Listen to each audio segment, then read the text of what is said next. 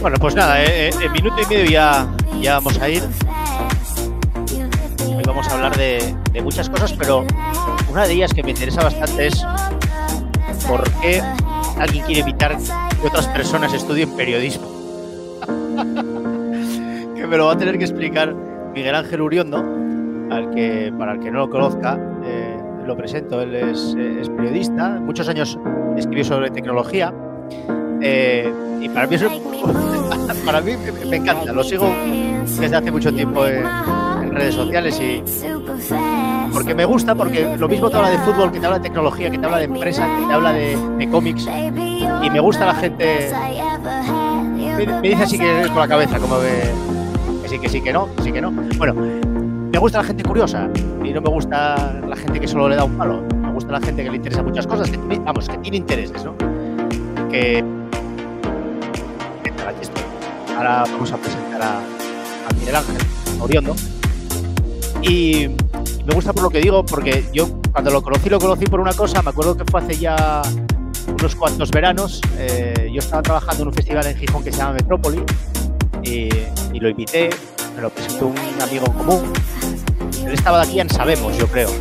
Era pues en los albores de, de- Dices que no, ah, estás bailando, claro. Claro, claro, lo que está haciendo. lo que está haciendo Uriendo es bailar. Yo pensé que me decía que no con la cabeza, ¿no? Lo que estaba haciendo era, era bailar. Pero bueno, nada, ahí, a ver, estás por ahí, ¿no? Sí, sí. Tengo que activar el micro. Ay, ay, ay. Ahí te tengo. ¿Qué tal? Que yo pensé que me estabas diciendo que no con la cabeza, ¿eh? No, lo que estabas haciendo era bailar. O me estabas Está corrigiendo. bailando. Está Estabas bailando. bailando. Vale, vale, vale. Digo, no, espera, que a lo mejor estoy contando una cosa que es mentira. No, estaba diciendo que yo cuando te conocí, cuando nos conocimos, eh, que por cierto, tengo un cómic todavía en mi coche de aquel día, porque te llevaste unos cómics del festival. Y, y venías, eh, porque estabas aquí en Sabemos, ¿no? Que fue, digo, los albores de lo que eran los primeros periódicos un poco especializados en Internet, solo, lo que llaman ahora nativos digitales, o los Sí. periódicos que solo están en Internet y tal. Y estabas ahí, pero es que a veces me cuesta saber dónde estás porque te mueves más que, como dicen los antiguos, te mueves más que los precios. Ahora estás en Adif, ¿no? Sí, estoy de director de gabinete de presidencia en ADIF, que como sabéis todos es el administrador de infraestructuras ferroviarias. Eh, Sí. Normalmente cuando decís voy a la Renfe, estás yendo a ADIF, no estás yendo a la Renfe, porque las estaciones son nuestras al igual que las vías. Ah. O sea, que cuando vas al territorio vaquero vas, estás yendo al corte inglés, no estás, estás yendo al general, ¿no? Podría ser. No, pero. Las y- y- estaciones son nuestras, nuestras. Me voy a por. ¡Ah! Son vuestras, estaciones bueno. son de Adif. Los de Adif. trenes son de Renfe nada más. O sea, vale, vale. Entonces yo cuando me tengo que quejar, me tengo que quejar al, al tren. Me tengo que quejar a Renfe. Distinto. Cuando me tengo que quejar, me te tienes que quejar a Renfe. Si la estación está sucia, llámame. Vale, lo tengo apuntado. Las catenarias, ¿sabes algo? Porque aquí en Asturias el problema que tenemos es- suele ser con catenarias, no suele ser con Esas son suciedad. nuestras, todas las catenarias. Vale, pues entonces apunto a llamar a Uriondo cuando las catenarias estén así un poco, un poco mal. No, pero digo que te mueves mucho y que me gusta, me gusta la gente interesante y por eso aquí no solamente quiero hablar de fútbol, porque eh, muchas veces abro, abro Twitch o abro Twitter también, cualquier red social, y el fútbol lo inunda todo. A mí el fútbol me encanta, yo no me escondo, yo me, me encanta la Eurocopa, me encanta el Sporting en este caso, y, y me encanta hablar de fútbol. Pero coime, hay más cosas. Hay más cosas en el mundo. A mí me gusta el cine, me gustan las series, a ti te gustan los cómics, te, te gustan los trenes. Te quiero decir, hay más cosas. No sé si te pasa lo mismo a ti, que te gustan más cosas que, que solamente una, imagino que sí. Bueno, ten en cuenta que una de las cosas buenas que tiene el, periodismo, al menos tal y como lo he ejercido yo, es que te permite aprender de muchas cosas diferentes. O sea, te conviertes en un experto de nada, pero un aprendiz de todo. Es el- un tópico bastante habitual del, del periodismo. Y es cierto, al final eh, sucede así. eh, y si es una persona curiosa y tienes interés por muchas cosas diferentes, pues al final te acabas moviendo. Yo cuando estaba en la sección de internacional de Europa Press, me acuerdo que un amigo Héctor y yo eh, les pedimos permiso a la agencia para irnos al Festival de Venecia a cubrir el Festival de, de Venecia. Nos costó dinero casi, o sea, más que pagarnos, lo cogimos en nuestras vacaciones, nos pagaban Sí. una media y fuimos al Festival de Venecia a, a cubrirlo. Pero oye, eh, ese día cené con eh, John Malkovich, entonces eh, al final estas cosas te van todas en el, en el equipaje que te llevas. No, no, no, eh, ostras, no te intentarías meter en la cabeza de, de John Malkovich tampoco. No, no, no, no. pedrada, ¿no? No, no, no. Pero fíjate, eh, un tío encantador. Me acuerdo que es, un, es de estos actores que digamos que van con su personaje encima y va con su maleta. estaban en ese momento anunciando la película eh, que hacía de este asesino de Alicia Highsmith, eh, Mr. Ripley, que tenía una película de Mr. Ripley y, estaba un poco interpretando el personaje también en el, en el, festival. Quizá no fue el festival de Venecia más lucido y nos tragamos muchísimo ñordo, pero, pero recuerdo la experiencia de estar ahí en el Lido haciendo con un amigo la cobertura y, y realmente fue, fue curioso. Fue poco después además del, del 11S y, y bueno, eh, una de las cosas buenas que he tenido también es que he viajado mucho. Durante muchos años he viajado pues, siguiendo, pues, yo sé, me acuerdo, nos invitó en su momento eh, la joint venture que tiene el gobierno de Botswana, que se llama De Botswana con De Beers, que es la mayor compañía de diamantes del mundo. Entonces yo he estado en plantas de diamantes en Botswana viendo cómo los trabajadores les metían la mano por el culo para asegurarse de que no se llevaban ningún diamante con ellos. Esa es el típico, el típica, la típica experiencia que yo he vivido. Es muy difícil vivir así y no acabar teniendo una cierta curiosidad por el mundo que te, que te rodea. Y más cuando además estás en el mundo friki, te gustan los cómics, las pelis, las series. Tengo un hilo en Twitter que curiosamente cuando lo voy sacando películas la gente mm, le da me gusta a tweets de hace semanas, meses o incluso años y, es bastante, es bastante Luego te agradecen, dices, hostia, me gustó esta peli que me recomendaron, luego me sirve para que la gente al mismo tiempo me recomiende a mí películas. Oye, si te gustó esta, te puede gustar esta otra. Entonces, al final, te va generando más y más. Hola. Que te, que te perdíamos un poco, pero nada, no te preocupes, no, te preocupes. Nada, nada. ¿Tienes fibra? ¿Tienes, ¿Tienes cable gordo, como dicen ahora? ¿Tienes fibra en casa? No. Antes, ¿tiras de wifi? No voy a presumir de lo gordo que tengo el gordo que cable, pero en principio no debería tener problemas. eh, eh, hablaba el otro día con Miguel Gutiérrez con, la libreta sobre periodismo deportivo. Yo muchos años me dediqué a, me dediqué a ello y, él se dedica a. Decía yo que sea fiscalizar el, periodismo deportivo. Él decía que no, no, se consideraba eh, tan importante como para fiscalizar algo así, ¿no? Pero salió a, colación tu, libro, eh, el de cómo evitar que. Lo tengo por aquí, a ver si puedo poner, porque esto también te digo, tú que es tu estreno en Twitch, esto tiene tantas eh, particularidades y tantas opciones que mm, a veces uno se puede perder. ¿eh? Voy a intentar compartir la portada, yo creo que puedo. Vamos a ver. Chrome pidió permiso. Sí, hombre, sí, sí, se lo estoy dando yo. Sí, Chrome soy yo. Omicron per 6. Eso era uno de los. Vamos a ver, vamos a ver, vamos a ver. Este es el que. Sí. Sí, sí, sí. Ah, claro, pero al poner esto se va la música. Pero no pasa nada. Porque mm, nos viene muy bien. ¿Cómo evitar que tus hijos estudien periodismo? Entonces, eh, primero, ¿por qué decidiste escribir un libro para esto? ¿Por qué no quieres que nadie estudie periodismo? Bueno, en realidad es, curioso. No es una cuestión de que no quiera que nadie, que nadie estudie periodismo. O sea, eso es, es un, título que tiene un poco de, truco. Pero sí es verdad que a lo largo de los años, una cosa que mucha gente te plantea cuando, cuando te dicen que tienen hijos, que están estudiando, eh, me dicen, ay, espero que no estudie periodismo, espero que no estudie periodismo. Sobre todo esto pasa con hijos de periodistas, lo cual es bastante, es bastante peculiar. Entonces, eh, a la hora de escribir un libro sobre lo que había sido mi carrera, mi percepción de la profesión, mi percepción del oficio, decidí que era una forma de llamarlo. ¿Cómo evitar que tus hijos estudien periodismo? Una de las cosas que yo digo en el libro, y, la, he mantenido siempre en todas las entrevistas que me hicieron cuando lo publiqué, eh, fue que yo no puedo convencer a nadie de dejar de estudiar periodismo. Es absolutamente imposible. La gente que estudia periodismo es muy cabezona. Tú le puedes decir, va a triunfar uno de cada mil. Pues eh, todos ellos van a estar al mismo tiempo pensando, yo seré ese, mío.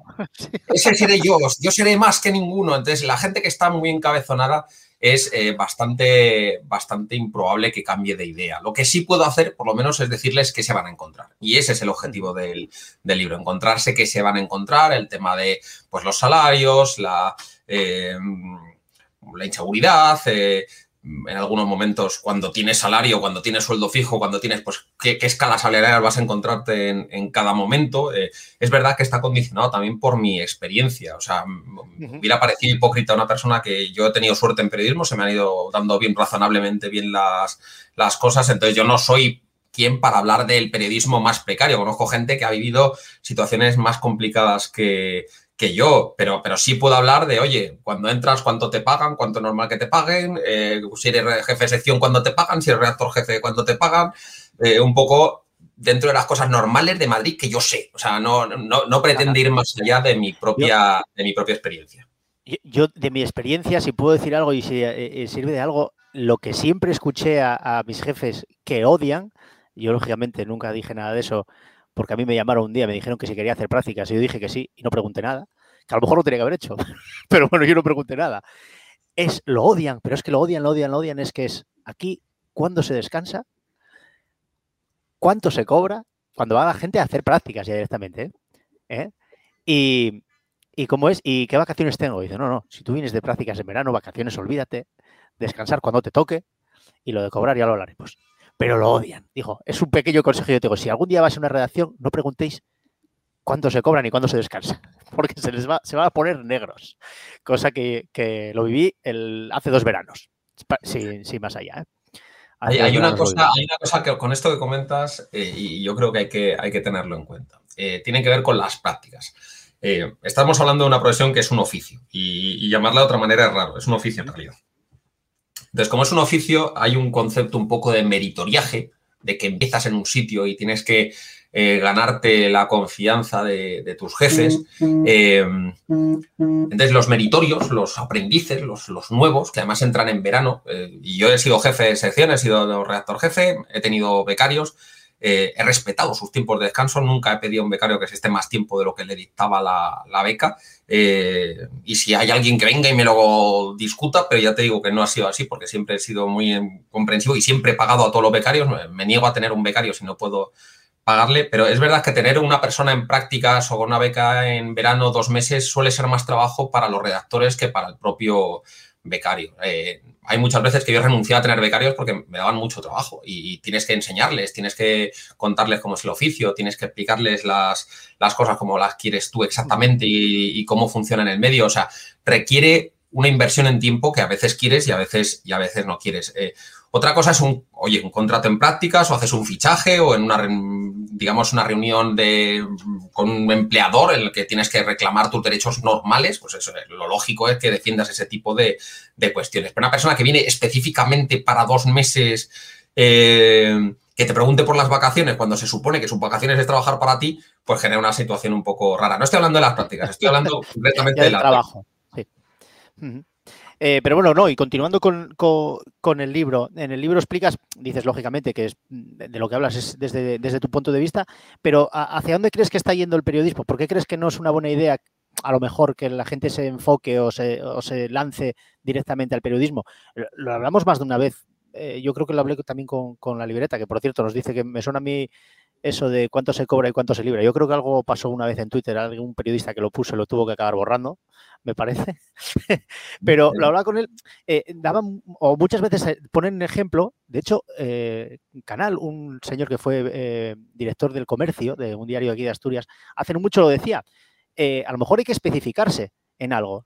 Puede ser un buen periodista de economía, sin ser periodista, pero sí siendo economista y luego especializándote con un máster de periodismo que te puede llevar a ello. ¿Crees que a lo mejor es una mejor manera de entrar al periodismo que directamente voy a estar periodismo o comunicación audiovisual? ¿Sales mejor preparado, por ejemplo?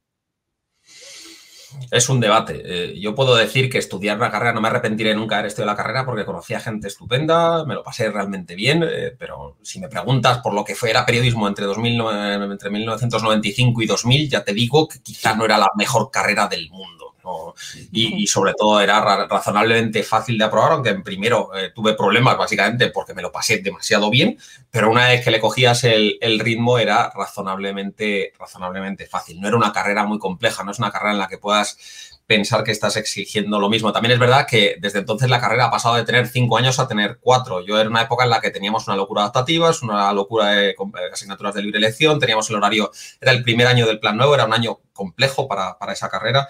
Me consta que luego los planes de estudio han ido, han ido mejorando.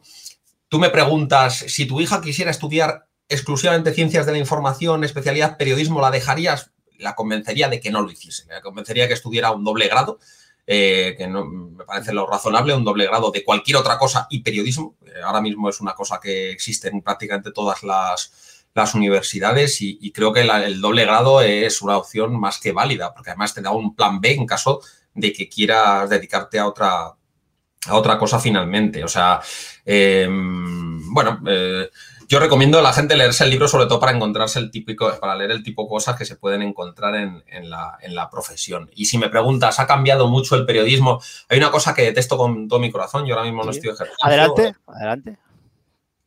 ¿Perdona? Lo digo, adelante, como Ah, vale, sí, Lo detesto, adelante, estamos dispuestos a escuchar qué detestas.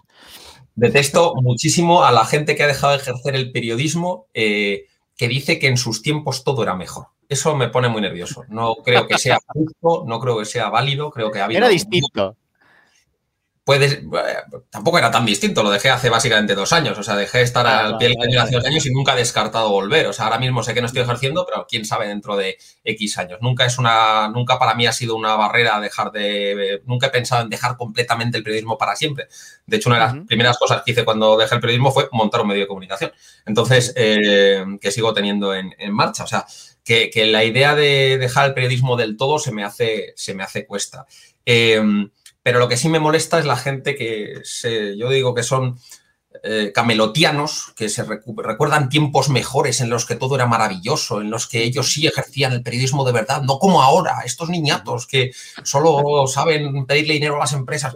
Eso, recuerdo yo cuando, recuerdo hace unos años cuando a, Manu Bravo, un fotoperiodista, eh, eh, lo secuestraron en, una guerra, no, me quiero equivocar, no quiero decir cuál, porque no me quiero equivocar, y Pérez Reverte salió como diciendo que había gente que iba a la guerra que pensaban que iban vestidos de coronel tapioca. Era como, no, hombre, joder, la gente que va a una guerra, sea reportero gráfico, sea redactor, joder, sabe que va a una guerra. Pero era, como un plan de cuando yo iba a la guerra, cuando yo estuve, solo le faltó decir, cuando estuve en Chafarinas. sí, Digo que cuando, cuando aquello, eh, escuché o leí a Pérez Reverte, ¿no? Casi casi le faltaba por decir, cuando yo estuve en los Balcanes, como si, si él hubiera estado con la, con la ONU disparando también o tal. Y era todo como, vale, hombre, este señor fue a una guerra igual que tú y ya lo secuestraron, igual que a él, ¿eh? Ojo, que yo creo que a Pérez Reverte también le, le debe pasar. Y una guerra es una guerra siempre. Sí, yo creo que si no estuvo, estuvo retenido, yo creo. Él venía explicando eso, que la gente va a la, guerra como si fuera a Coronel Tapioca, decía, vestidos de Coronel Tapioca. Me hizo mucha gracia la comparación. Bueno, al final es inevitable, hay, hay, cosas que no pasan nunca de moda. Uno es echarle la culpa a los jóvenes de lo que pasa en el mundo. La gente le echa la culpa a los jóvenes de todo lo malo. La juventud. Y, siempre se piensa que son mejores que los jóvenes. Y a mí es, son errores que intento no cometer. No, digo que eh, no pueda ser yo mejor, pero la, mayor parte de las cosas que me hacen mejor que la mayoría de los jóvenes tienen más que ver con que llevo más años en este mundo y he leído y he vivido más que ellos. O sea, son cosas que van a corregir ellos mismos con el tiempo. No, no me hacen intrínsecamente superior, me hacen única y exclusivamente más viejo. En la guerra de Libia, nos dice aquí eh, ¿sabes? Mira, es que esto, esto, esto, todo es un avance, esto de Twitch. Mira, podemos poner, sobreimponer, sobre, sobreimpresionar los, los, comentarios que nos ponen. En la guerra de Libia, dice. Pues seguramente. También nos decía, em, em, a, cuenta de esto que dices, hace nada, dos, tres días, una chica de Avilés, eh, ciudad que a ti te, tienes eh, ligazón con ella, eh, la tienes en el corazón. Sí, sí, no, no te pegues golpes tanto porque la chica David les dijo que tenían que salir los jóvenes, que qué iban a salir. Los de 40, se preguntaba, lo, tuviste que ver, fue trending topic, mm, yo creo que hasta mundial. también los jóvenes pecan a veces de pensar que no van a cumplir años. Digo, porque yo lo decía, es que como la canción aquella Ismael Serrano, ¿no? La juventud se pierde. la edad te va a ir llevando también a un camino que no pienses que los viejos no sabemos, sino que es que ya vivimos todo eso. Es tal cual, es tal cual. Y además esto lo pasa una vez tras otra, tras otra, es, cíclico. Eh, no, pasa nada, eh, hay que, hay que asumirlo. Y curiosamente la chica, eh, ha habido países que han tenido en cuenta eso y, si me preguntas, ¿tendría más sentido a lo mejor vacunar a chavales de estos disparatados que a mí, que al final soy un tipo sensato, me voy a quedar en casa, voy a bajar, bajar allá? Hay países que lo han planteado así, O sea, esto que decía la chica no es tan, no es tan descabellado, si está si hay una población de riesgo porque son muy mayores y se pueden morir, que son los mayores, y una población de riesgo que sencillamente son incapaces de quedarse en casa sin salir a metérsela en los parques, ostras, pues entonces a lo mejor son de riesgo por idiotas. O sea, pues entonces eh, también hay que atenderlo. claro, el, riesgo, de ser idiota, se la voy a apuntar. El riesgo de ser idiota, pues es, un buen nombre por un libro también. Yo entiendo ese riesgo porque, vamos, te aseguro que he cometido una de las cosas que doy gracias todos y cada uno de los días de la semana. Si yo me levanto por la mañana, hay gente que le da las gracias a Dios por haberse levantado. Yo doy las gracias porque no hubiera redes sociales cuando yo tenía 18 años. Eso sí me parece. Bueno, eso eso yo también estoy muy de acuerdo contigo. Muchas veces lo de menos mal que en nuestra época no había, no había móviles. Pues a lo mejor es verdad.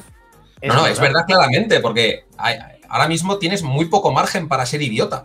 Porque en cuanto eres idiota, te haces viral con lo idiota que eres a gran velocidad. Entonces, eh, hay veces que eres idiota gracioso, como el chico este que el otro día salía con lo de. ¡Ah, me, puedo quitar la mascarilla! ¡Fabuloso! Y empieza a ligar con todas las tías que se le ponen delante. Ese es un idiota y, y, y no liga con ninguna, sí.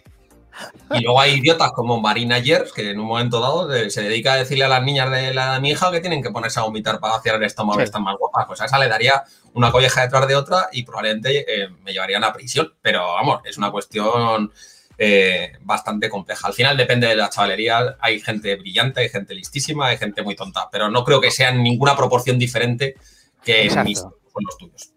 Exacto, exacto. Yo me, me, pongo negro muchas veces hablando con amigos míos, mayores que yo, que tienen hijos y tal y cual. No, porque mi hijo, dice, no, tu hijo hace lo mismo que hiciste tú. Porque tú hiciste igual que yo, no le decías a tu padre que, que, ibas a salir por la noche y decías que estabas en casa y te va a hacer lo mismo y te la va a meter doblada como tú se la metías a tu padre. O sea que da igual, no, mi hijo, mi hijo, no, tu hijo es igual que tú, igual de bueno y de malo por unas cosas y para otras. Eh, pero, y llevándolo también al, al, periodismo, eh, ¿crees que sí que el periodismo ha empeorado? No digo las personas, digo el periodismo en general. ¿O crees que todavía hay eh, una parte o, o, o que, que, se salva? ¿O es que al final lo que destaca, pues como lo mismo, ¿no? Como con los idiotas, al final destaca el idiota y nos, nos fijamos más en el idiota. O, crees que no? Que hay de todo y al final lo que nos fijamos es en lo, en lo malo y no en el buen periodismo que se hace, que se hace buen periodismo, coime. Yo creo que hay un gran periodismo hoy en día y voy a decir una cosa, cuando yo empecé había peor periodismo que hay ahora. Creo que hay muchísimo mejor periodismo, hay mucho, mucho, mucho mejor periodismo. Si me preguntas por la media del periodismo, tomando todo como periodismo, pues a lo mejor probablemente como hay muchísimo más y hay muchísimo más ruido y hay muchísimas más cosas que se llaman medios, pues eh, sí. probablemente eh, te pueda decir que no. Pero la capacidad de elección de buen periodismo. Yo todos los días puedo leer grandes noticias, puedo leer grandes textos, puedo leer grandes cosas y es algo que a lo mejor cuando era pequeño estaba limitado a leer lo que me ofrecía el país o el ABC que tenía mi abuelo en casa y, tenía una restricción muy grande. Ahora mismo puedo leer gran periodismo de aquí, puedo leer gran periodismo de Francia, de Estados Unidos, tengo internet para leer grandes historias y de verdad creo que hay muchísimo mejor periodismo. Lo que pasa es que hay que buscarlo mucho más que nunca. Ahora mismo estamos en una época en la que eh, una de las cualidades que yo recomiendo a todo el mundo es formarse un criterio. Eh, puede parecer una tontería, pero eh, creo que hay muy mal periodismo para alguien que consume información sin criterio. Creo que hay un periodismo extraordinario para cualquiera que tenga ganas, tiempo y conocimientos y formación para buscarlo. Entonces, como yo lo tengo y he tenido la suerte de haberme formado como para tener ese criterio, pues disfruto mucho del periodismo que, veo y veo a gente que hace un periodismo magnífico y no hablo de fuera, no, no, medios españoles y periodistas españoles que hacen cosas extraordinarias y que me parecen súper valiosas. Si me dices, eso hace que en un momento dado en Twitter nos lleguen un montón de cosas horrorosas o que hay mucho clickbait o que hay mucha basura o que eh, un medio te tapa el titular para ponerlo en Twitter y conseguir el clic, pues quizás sí, es, es, verdad, eso pasa, que ha cambiado la estructura de la pirámide, que ha, eh, ahora mismo para anunciar un contenido tienes como que promocionarlo para que la gente se lo lea. Pues es verdad que han cambiado las cosas. Pero eso me implica que hay un, un mucho peor periodismo. No, no lo creo, de verdad no lo creo. Yo creo que hay mejor periodismo. Otra cosa, si me preguntases en el mundo del periodismo deportivo, y esta discusión la he tenido con, con la libreta muchas veces. Eh, creo que haya sido malo tradicionalmente y creo que ahí podemos decir que el pasado lo hubo, lo hubo bueno, pero también incluso así puedes ver Panenka, puedes ver Orsay, o sea, ves, ves vamos, el, el, cuento este de Messi es un perro, es una creación de los razonablemente de los últimos tiempos, no es del periodismo clásico. Entonces yo creo que al final en todas partes hay, hay buenas cosas y, y, la media pues a lo mejor ha empeorado un poco o no estamos en el mejor momento, pero eso es inevitable. El periodismo, una cosa que se le olvida a la gente y es dramático y cierto, es que es elitista. Hubo una época en el siglo pasado en el que había una cosa que se llamaba los gatekeepers, los guardianes de la puerta, sí. sobre todo pasaba en Estados Unidos, que eran señores que controlaban la, la información, los anchors, los llamaban anchors, que son las anclas, sí, sí, los programas de televisión, y eran los que controlaban la información. El anchorman, el, es como el frontman de los grupos, ¿no? El anchorman era el que llevaba la voz cantante. el que alce un poco de ancla entre los distintos segmentos del, programa y bueno, es pues los de buenas noches y buena suerte en un momento dado. O sea, el tener un presentador con una credibilidad absoluta eh, que hacía que toda la información fluyera y que dotaba de credibilidad todo lo que decía. Ahora mismo, ¿tenemos de eso en España? Pues tenemos, yo creo, más o menos lo mismo. Tenemos un Matías Prats, un Vicente Vallés. Eh, eso estaba pensando yo. Matías Prats quizás es el así el que se te puede venir a la cabeza, ¿no? Pero yo no creo que, si me preguntas, ¿tenían una credibilidad absoluta y total? Pues no creo que hayan tenido nunca los presentadores españoles esa credibilidad mágica que tuvieron ciertos espectadores en Estados Unidos en, en la segunda mitad del siglo XX. Eh, pero bueno, eh, también estamos viendo ahora cosas bastante impresionantes desde el punto de vista de la tecnología y estás viendo, pues estoy ahora en Twitch hablando contigo y esta entrevista pues a alguien le parecerá interesante. Eh, por lo menos estamos teniendo un diálogo sosegado sobre temas. sí, sí esto no es la clave de Balvin, pero, pero tampoco es eh, esta noche cruzamos el Mississippi, ¿no? bueno, Pero, hay muchas claves, de, hay muchas claves de Balvin ahora. Ahora tienes blog, bueno, mm. siempre ha habido blogs o contenidos creo que al final quejarse de lo que hay es eh, normalmente una frustración de quien no encuentra lo que, lo que necesita. Y lo que necesita está ahí, solo que tiene que buscarlo. Lo que no vas a hacer es encender la tele. Yo no veo la tele, nunca. O sea, yo soy incapaz de encender la tele. La televisión es una cosa que existe ahí. Veo las cosas de la tele cuando llegan a través de redes sociales o cuando alguien me dice tienes que ver esto. Pero a mí la televisión lineal no me parece interesante, no me parece que, esté dando periodismo. A mí me pasa como a ti, eh, cada vez consumo menos eh, medios tradicionales, por decirlo de alguna manera. Pero sí que hay una cosa que hoy hablando con unos compañeros me, gustó, porque creo que se recuperó y decíamos ahora, esto no es como la clave de hoy ni, ni, lo pretende, ¿no? Lógicamente. Pero sí que hay un, hay un programa en la 2, que creo que es donde, donde mejor encaja, que es este programa que se llama Place, en el que va gente joven a debatir sobre temas eh, de actualidad, o por ejemplo, estos días hablaban sobre el tabaco hace años, y eso es, para mí es un punto a favor de la cadena y del programa y de la gente que va, ¿eh? porque va, gente de todos los palos. Si la ves, va gente que, puede ser eh, conservadora, va gente que es liberal, va gente que es de izquierdas, va gente que es de extrema izquierda, va gente de centro, van gente de eso, eso me gusta. Y me gusta también porque creo que es, una cosa que se había olvidado. Para mí se, se olvidó a los jóvenes en el debate, que podemos, lo que tú decías antes, eh, o lo que poníamos el ejemplo de antes, bueno, hay gilipollas, y ahí, pero el que es idiota con 15 tiene muy probabilidades de ser idiota con 30 y con 50. Quiero decir, que hay idiotas a todas las edades. ¿Tú crees que no? Yo, creo que sí, ¿eh? No, yo creo que, la, gente puede, sobre todo porque has dicho 15. Si hubieras dicho 18, eh, estaría más cerca. Yo creo que la gente es bastante más plástica de lo que, de lo que parece. Yo con 15 no tenía nada que ver con lo que soy ahora con. sí, sí, vale. Sí, hombre, sí, pero quiero decir, pero, pero no eras idiota, seguramente. Podrías estar un poco más alocado, podrías ser verdad, pero idiota no, no me imagino a un Uriondo idiota, no, aun con 15. ¿O éramos idiotas? Bueno, es que idiotez, hay idiotez es demasiado, eh, probablemente era demasiado prepotente. Con 18 años te estás encontrando con que era mucho más orgulloso, mucho menos humilde, tenía una visión de mí mismo bastante más...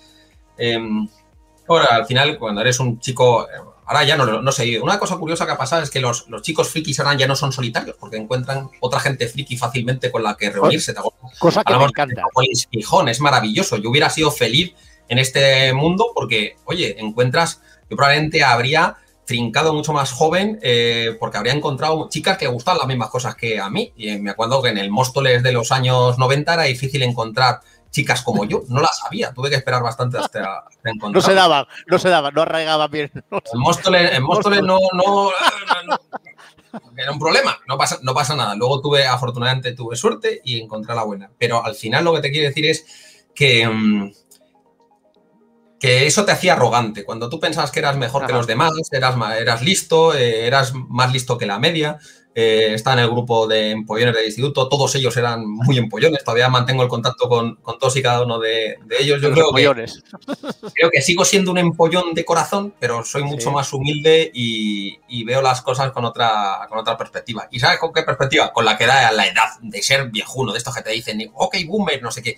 Y si me hablas del programa este, el problema que te digo es si se ha olvidado a los jóvenes en la televisión, no es por eso, es que los, jóvenes tampoco ven la televisión. Entonces, me tengo verdadera curiosidad por ver cuántos jóvenes realmente están viendo el programa este al que tú haces referencia, porque la resistencia la ven en el móvil, claro. Ah, eh, ¿Lo ven en realmente la televisión o es que luego hay un sitio que lo están viendo los cortes en, YouTube o los cortes lo están viendo en Twitter o han puesto un canal de Twitch la gente de, de la 2? Pero, claro, pero por eso te iba a decir, esto se lo puede permitir la 2, porque es una cadena pública y tiene un dinero que lo puede destinar a ello. También mi pregunta sería si una cadena eh, generalista privada, como podría ser Movistar, en este caso, que emite por cable, se lo podría permitir. Pero, ¿tú crees que, por ejemplo, la Resistencia hubiera sobrevivido fuera de Movistar? ¿Hubiera sobrevivido en Telecinco? ¿A que no? No, hay, eh, Movistar una cosa que ha entendido bien y yo creo que es, son puntos para ellos. Yo no pensaba que fueran a ser tan relevantes o que lo que en una época se llama cero fuera a ser tan, tan relevante. Eh, ellos consiguieron relevancia cultural, que era una cosa que aspiraban. Domingo Corral estaba muy empeñado en, eso, la gente de Movistar estaba empeñada en conseguir esa relevancia y la consiguieron por la vía de Buenafuente, por la vía de la, de la resistencia. en podcast la están consiguiendo también con el tema de, de Todopoderosos. O sea, yo creo que Movistar ha hecho cosas que la han convertido en la gran potencia de relevancia cultural para los jóvenes y medio jóvenes eh, de los últimos 10 años. Y, no me lo esperaba. Yo pensaba que iban a fracasar miserablemente, como en algunas series. Eh, y justo lo contrario, creo que han tenido muchísimo, muchísimo éxito y, que se les reconoce poco. Y, es una de las cosas que ha hecho bien Movistar, de verdad. Creo que lo han hecho muy bien. Yo creo que le está dando también, está ayudando a que cadenas o, canales como Mediaset o como A3 Media también se lancen a hacer cosas atrevidas. Yo no me imaginaba una serie como Veneno en Antena 3 en abierto, o como en su momento Paquita Salas, que estaba también eh, metida ahí en, en, aquel canal, que bueno, ahora Paquita Salas está en Netflix, ¿no? Pero no, pero no nació ahí. Pero me gusta porque al final hace que la competencia te copie, para bien o para mal, y unas veces es para mal, pero en este caso está siendo para bien. Y ahora nos estamos encontrando, para mí, bajo mi punto de vista, con un nivel de series en España alucinante del que yo no tenía constancia. Antes decías que, hacías un hilo en tal. Yo leo el hilo que tienes tú en Twitter y tal. Yo el otro día pensaba, joder, pues yo estoy viendo Paraíso y a mí me está flipando.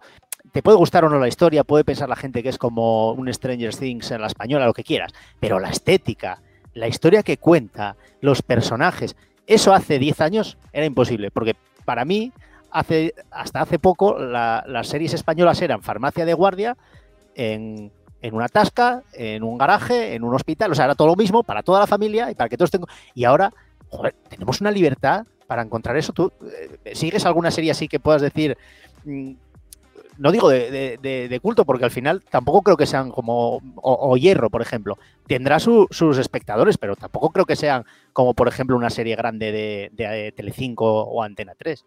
¿Te ha sorprendido alguna en los últimos tiempos? Sí, sí, sí. Y además esto que dices es muy cierto. O sea, creo que en, el tema de series y de películas ha cambiado afortunadamente el chip. Yo escribí un reportaje en Actualidad Económica hace un tiempo en el que hablaba con las distintas productoras y una cosa que, era muy frustrante, de verdad, muy frustrante, era que había más talento eh, que voluntad por parte de las teles de hacer un buen producto. ¿Qué pasó? Que llegó el streaming. El streaming lo ha cambiado todo. El streaming lo ha cambiado todo para las teles y para el producto. En el momento en el que una Antena 3, un Telecinco ven el futuro de hacer algo con Netflix, con HBO, de hacer un producto global, eh, Antena 3, mucha de la producción que hacía ya, pues Puente Viejo es absolutamente brutal en Italia, el éxito que, que, tiene. Eh, pues en el momento en el que tú te planteas abandonar el modelo de series tradicional en España, que consistía en series que duraban pues hora y media, dos horas, que tenían que conectar todo, todo el prime time, entonces eran series enormes, te metían mogollón de tramas secundarias que no pintaban nada. El otro día estuve viendo una española que me, la tragué de arriba abajo, luego la han cancelado, yo estoy seguro que por miedo de una demanda, que fue la de Reyes de la Noche. Eh, lo, hablamos la libreta, con la libreta otro día también. yo sé que a la libreta no le ha gustado, a mí me gustó razonablemente, pero una de las cosas que realmente me impresionó, ah, me impresionó es que eran episodios de 20 minutos. Ah, el problema que tenéis los periodistas es que los periodistas eh, estáis todo el rato comparando con vuestra infancia, con la verdad, con la realidad, y para eso es mucho mejor el podcast de, Pablo Juan Arena, el de, el de saludos, el de saludos cordiales. Un 5 en Film Affinity le pone. me, consta la libreta que piensas eso de. A mí, a ver, yo te lo compro. Eh, a mí, yo esperaba más, pero esperaba más como serie. Yo ya sabía que iba a haber una historia inventada. O sea, no soy de estos que, que, fueron y, y, dicen, no, es que no son de la Morena y García. Coño, ya lo sé. Yo iba a ver una serie, una serie de ficción sobre la prensa deportiva en los años 90. Pero no me, no me, gustaron. Hay personajes que no me los creo. Hay cosas, para mí, hasta actualmente mal. Javier Gutiérrez no. Javier Gutiérrez a mí me parece... Eh, eh, además, es que Javier Gutiérrez para mí eh, está haciendo así. Yo hace unos años no lo podía ver y ahora me parece uno de los mejores actores de, este país. No lo podía ver porque no me gustaban a lo mejor los papeles que hacía.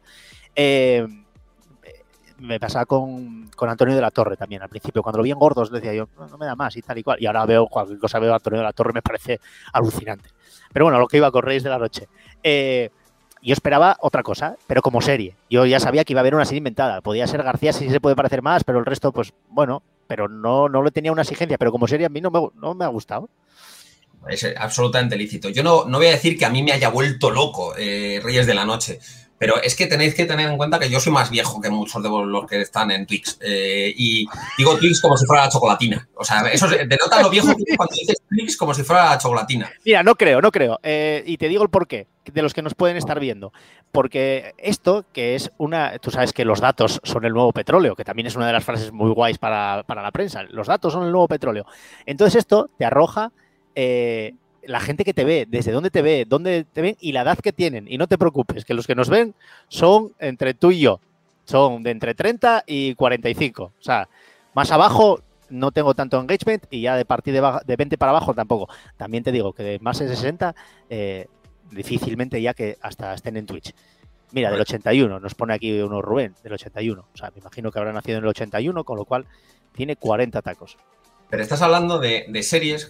Yo las series que veía de joven, Reyes de la Noche, tenéis que pensar que podía haber sido como esas series. Podía haber una trama con una abuela y un niño para llenar otra media hora en cada episodio.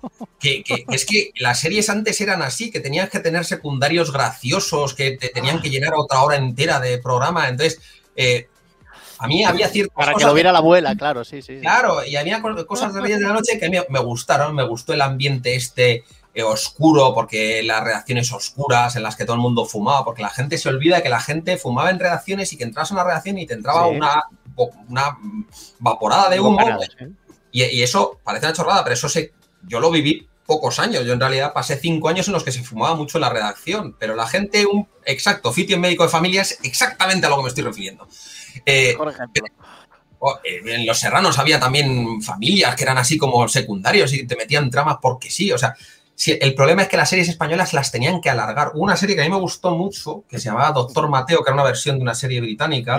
rodada aquí en, Asturias, aquí en Lastres. En Asturias, que era preciosa la serie. Ahora Lastres es todo Doctor Mateo, ¿eh? Tenía una, primera temporada absolutamente maravillosa. La primera temporada de Doctor Mateo me parece un adelanto. Hubiera funcionado fenomenal en, streaming porque era en episodios razonablemente cortos para un drama de 40 minutos. La segunda temporada de Doctor Mateo eran casi hora y media porque de repente la pusieron en el prime time y la estropearon. De hecho, una de las cosas que se os olvida a todo el mundo es que eh, cuando lanzan em, esta de los robos, eh, estoy pensando Money Heist, ¿cómo se llama en castellano? Em, la de las máscaras. Ah, la casa de papel. La casa de papel. Eh, cuando sale la casa de papel, sale en Antena 3, pasa sin pena ni gloria. sí. ¿Y cuándo funciona? Cuando en Netflix le dan una versión en la que recortan los episodios, reajustan todas las tramas, les dan 40 minutos, 45 minutos a cada episodio y la convierten en una serie decente. ¿Por qué? Porque en esto no se inventarán cosas. Una serie de hora y media no funciona. O sea, puede funcionar si son mini películas. Ahora Netflix ha sacado una historia que se llama Fear Street, que está basada en los libros de R.L. Stein, eran los libros estos de terror de nuestra adolescencia, tipo escalofríos y toda esta historia, pues ha sacado una que son tres películas y las van estrenando en tres semanas, que si te gusta el slasher está razonablemente bien. Eso puede funcionar, miniseries de hora y media, oye, está bien. Eh, los episodios de Sherlock, que son largos en un momento dado. No, la última de Sherlock, no te creas que me entusiasmo, ¿eh? Bueno, pero estoy hablando en general del producto. El producto son casi mini películas y eso funciona. Sí, sí, sí, Esto no eran mini películas hechas con mimo y con un cuidado extraordinario. Eran las series españolas eran máquinas de llenar el, el prime time. Sí, totalmente, totalmente. Y ahora no lo son. Ahora, hay cosas que están muy bien. Es verdad que, joder, Anillos de Oro pues Anillos de Oro y Truanes. Anillos de Oro no era así. Anillos de Oro era una serie razonable. Ha habido series, a lo largo de la historia, esto que estoy diciendo no estoy generalizando del todo. Ha habido grandes series a lo largo de. No, no. Eh, para mí, y, a lo mejor voy a, pecar de, de cuñado, pero para mí la serie que lo cambia todo, o el concepto de series en España, es Crematorio. Y eh, lo habrá dicho muchísima gente, o sea, yo no me lo invento. Crematorio, a mí me parece una serie distinta. ¿Te das cuenta, Crematorio? Crematorio, el problema que tiene es que llegó pronto. Claro, eso te iba a decir, que entre Crematorio y las de ahora hay un hueco casi de 20 años. Pero Crematorio es alucinante. Yo, yo creo que la vi dos o tres veces. Además, te saca Alicia Borrachero del papel que tenía en, periodistas, creo que era y tal, y te la planta allí como una hija que está hasta los pies de su padre. Y el padre que es un verdadero hijo de, hijo de puta, sí, lo puedo decir aquí, no pasa nada. Es un verdadero cabronazo, pero hace un papel. Eh, eh, Pepe era Pepe, eh, Pepe, Sancho, es, ¿no? Es que siempre lo confundo. Pepe, Sancho, sí hace un papel Pepe Sancho que es, dice, ostras, vaya pasada. Pero claro, entre esa, que a lo mejor es del 2002, puede ser, 2003, es que no lo sé muy bien, 2003, 2004, a, a día de hoy, pasaron 15 años, a lo mejor es el streaming lo que tú dices, ¿no? Que a lo mejor es el streaming lo que le, ha dado el empujón al resto. Cuando hacías crematorio, fíjate, era la Movistar de la época, porque no crematorio la saca en su momento Canal Plus y casi sin ni gloria, la ve relativamente poca gente. Crematorio probablemente habría ganado premios hoy, habría estado en los Emmy. O sea, Crematorio es una serie tan extraordinaria que habría funcionado a escala global. Eh, Pero cerrada, ¿eh? ¿Qué? Que, es una, serie que abre y cierra. No es una serie que te deja un hilo, no, no, es una, serie que abre y cierra de los, del 2011. Dice aquí Normaniaco que Crematorios del 2011, 10 años solo. Sí. Que va, yo lo hacía, entonces, entonces sí que soy viejo, porque yo lo hacía mucho más atrás. Yo lo hacía mucho más atrás. Es que Crematorio es una serie, es que piensas en eso porque es muy, fue muy rompedora, ah, pero... Estarían cuatro tercios también, entonces... ¿Y por qué era de Canal Plus? Solo eso marca una, especie de barrera. Era de Canal Plus, que está, está codificada. Crematorio te la ponían codificada. O sea, estaba con la... O sea, es que parece una chorrada, pero hay una barrera ahí mentalmente. Es que, voy a decirte, Podemos es de 2014. Podemos se funda en 2014. O sea, es de También tiene principio y final, como... como... como crematorio. bueno, sigamos, perdón. Pero bueno. Bueno, a lo mejor no es eh, precisamente Podemos el mejor partido para ejemplificar el principio y final. A lo mejor hay otro que acaba antes. Pero, bueno, que no venimos a hablar de política, aquí estamos hablando de cosas serias. Continúa, perdón.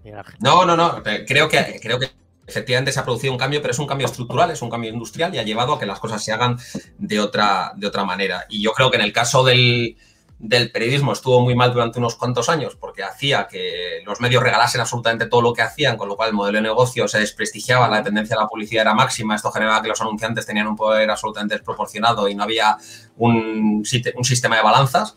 Eh, que era bastante, lo cual era bastante complejo. En cambio, las series, la tecnología les ha venido fenomenal y ahora se hacen series con, cuatro duros. Eh, y la calidad, bueno, si te digo que en periodismo hay calidad, es que en series que siempre dicen, vimos la edad de oro de las series, pero es una edad de oro que, vamos, que no tiene pinta de ir a acabar. Yo cada vez que me ponen una nueva, el otro día estaba viendo la de Tim Robinson de, creo que deberías irte, pues me parece extraordinaria. Yo estoy viendo todos los días series fantásticas y, digo, ostras, esto es vivir en, un mundo bastante bastante espectacular en algunos, algunos aspectos y tenemos prosperidad eh, razonable, hemos tenido una pandemia global que ha causado 4 millones de muertos en todo el mundo, pero, pero quiere decir que, bueno, yo a los 15 años estaba convencido de que no llegaría a los 18 porque una guerra mundial nos exterminaría a todos y volarían las bombas atómicas. En comparación con eso, todo lo que nos pase me parece bien.